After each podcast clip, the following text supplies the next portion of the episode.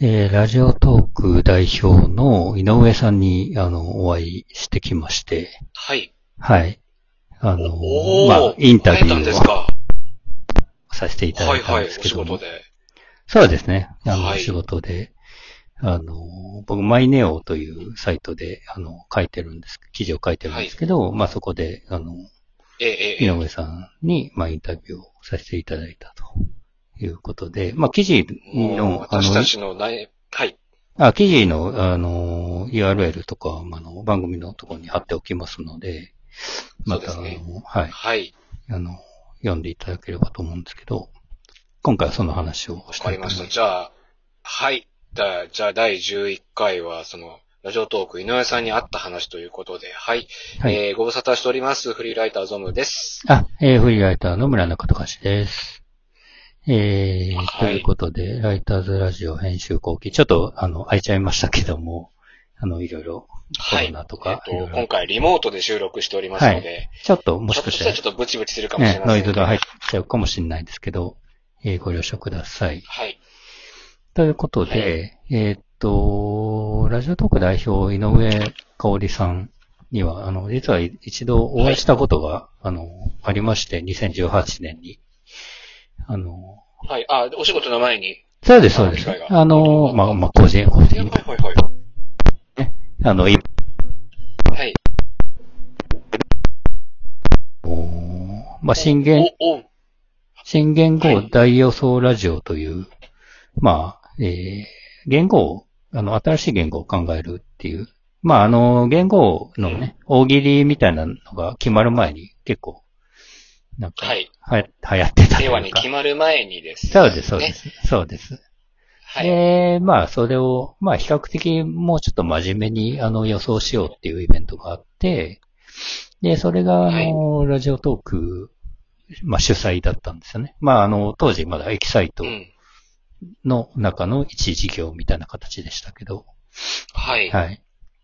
で、そこで、あの、それが、えー、まあ、世代ごとにグループ分けして、あの、次の言語をみんなで考えましょうと。で、それを、うんあ、の、ラジオトークで、あの、録音して配信しましょうっていうイベントだったんですね。じゃあ最後収録して、その音声コンテンツにもなったっていう。そうです。なので、あの、ね実は、はいあの、ラジオトークの中に、あの、残ってるんです、これ。あの、僕もこの間、久しぶりに聞いたんですけど、あの、新言語、はいはいはい新言語大要素ラジオっていうので検索してもらえると、あの、その時のイベントの、あの、トーク、まあ、グループごとにトークしたんですけど、それが残っています。で僕はちなみに、その、村中さん発表の声とかは、そうです。あの、平成から活躍世代っていうのの中に、僕の声も残っています。はい実は。は。ないるほど、なるほど。っていうことあで、後で聞きます。はい。はい。で、まあまあ、そこで僕はラジオトークっていうのを初めて知ったんですよね。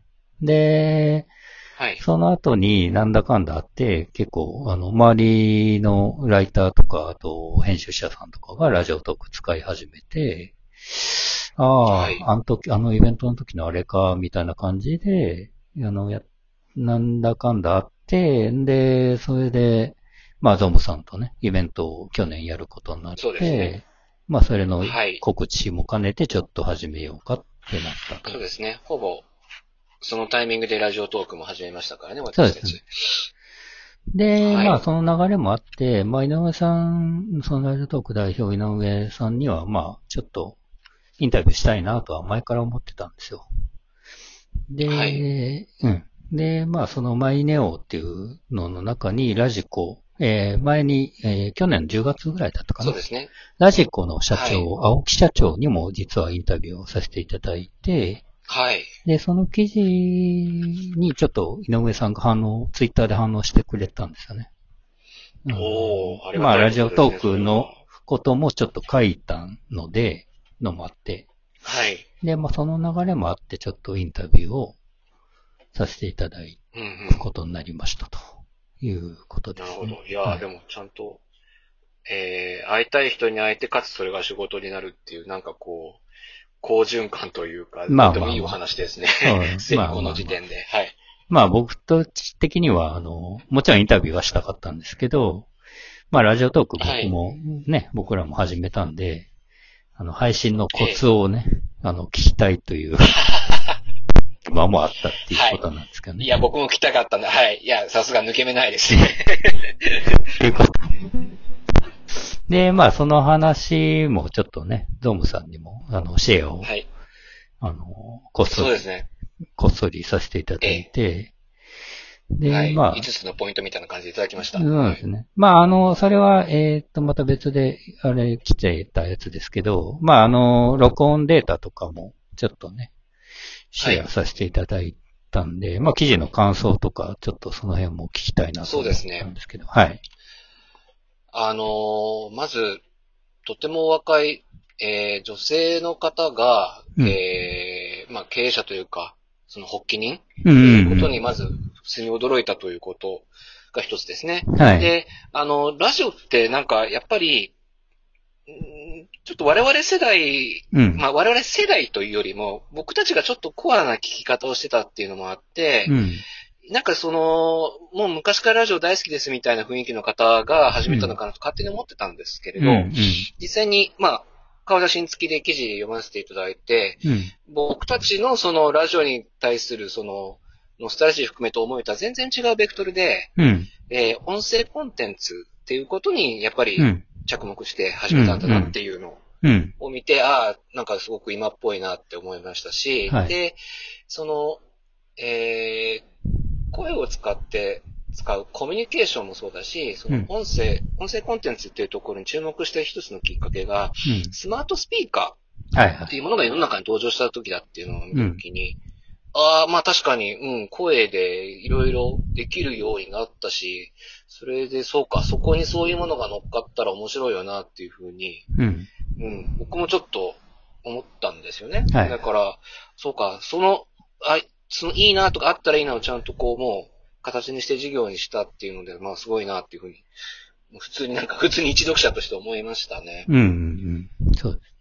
うん、まあ、あの、稲田さん、あの、まあ僕らとはもちろん、あの、世代は違うんですけど、まあラジオ好き、あの、一ラジオリスナーというか、普通にあの、うん、はがき送ったりとかを、あの、してたみたいなんですけどね。あの、学生の頃とかに。はい。うん。だからまあ、一ラジオファンではありつつもっていう。で、まあ、それをビジネスにっていう方向に持っていったってことですよはいね。。うん。そうですね。で、まあ、配信のコツなんかもちょっと、あの、いろいろ聞いたんですけど、なんかこう、気になったところとかありますか、虎の巻を。そうですね。えっ、と、まず、あのー言われたら、ああ、そうだよねって思ったのに全然やってなかったこととしてう、ん。冒頭のつかみは全然私たち、そうですよね。いや、知ってるくせにやってなかったですね。うん冒頭漁業で掴むことを意識するっていうおっしゃってたみたいですけど。で、あとは、えー、番組最後に、うん YouTuber の方は絶対やるんですけど、番組クリップ。で、はい YouTuber の方はその、とチャンネル登録ですけど、はい、はい。これはマストだなそうですと。ね。うん。うん。で、かつ、あのーまあ、一回例えばちょっと面白いと思った後に、次も聞いてもらうコツとして、やっぱりその次回予告そうですね。うん、考えてみたら、僕たちも散々、ラジオに限らずテレビでも、その次回予告で、うん。やべえ、次気になるじゃんって言いながら、うん。視聴してたのをはい。思い出しましたんで、それはやんなきゃなっていう。まあもう全部やんなきゃなんですけどね。そうですね。話し方のテンポだったり。うん。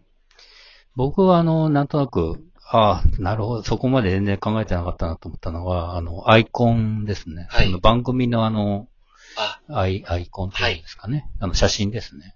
ええまあ、え適当に、あの、なんか、この、鉄塔の写真に。鉄塔の写真にしちゃってますけど、これも、やっぱはい。り、ちょっと凝ったものだと、あ、あの、はい。ビジュアル的にね、あの、目を引くみたいなところもあるから、あの、トークだけじゃなくて、そこも気をつけた方がいいよ、みたいなことを言われて、ああ、はい。そうか、と思って。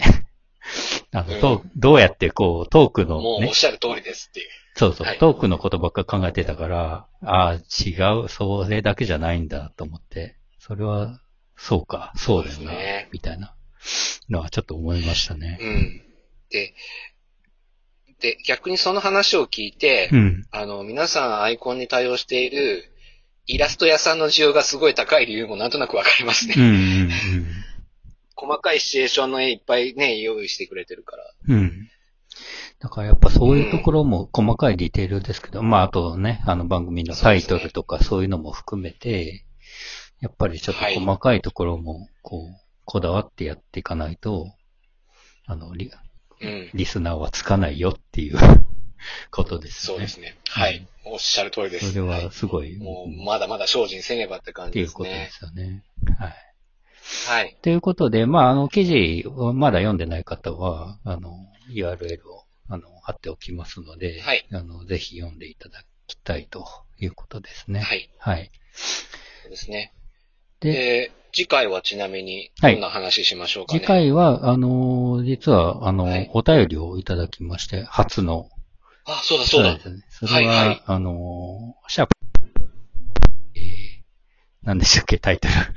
誰も傷つけない笑い。えっ、と、誰も傷つけない。笑いにはい対する違和感っていうのを、まあ、話したんですけど、それに対して、ええあの、非常に、あの、真摯なお便りを、あの、いただきまして、はい。それの回答をちょっうんあの、ね、せねばいかんという。お便りをご紹介しつつ、うん私たちのそうですね、あの、立ち位置というか考えを、はい。ちゃんとこれはきっちり返さなきゃなっていうことで。そうです、そうです。それを、あの、次回話したいと思います。ということで、はいえっ、と、クリップ、ということで、そうです。はい。はい。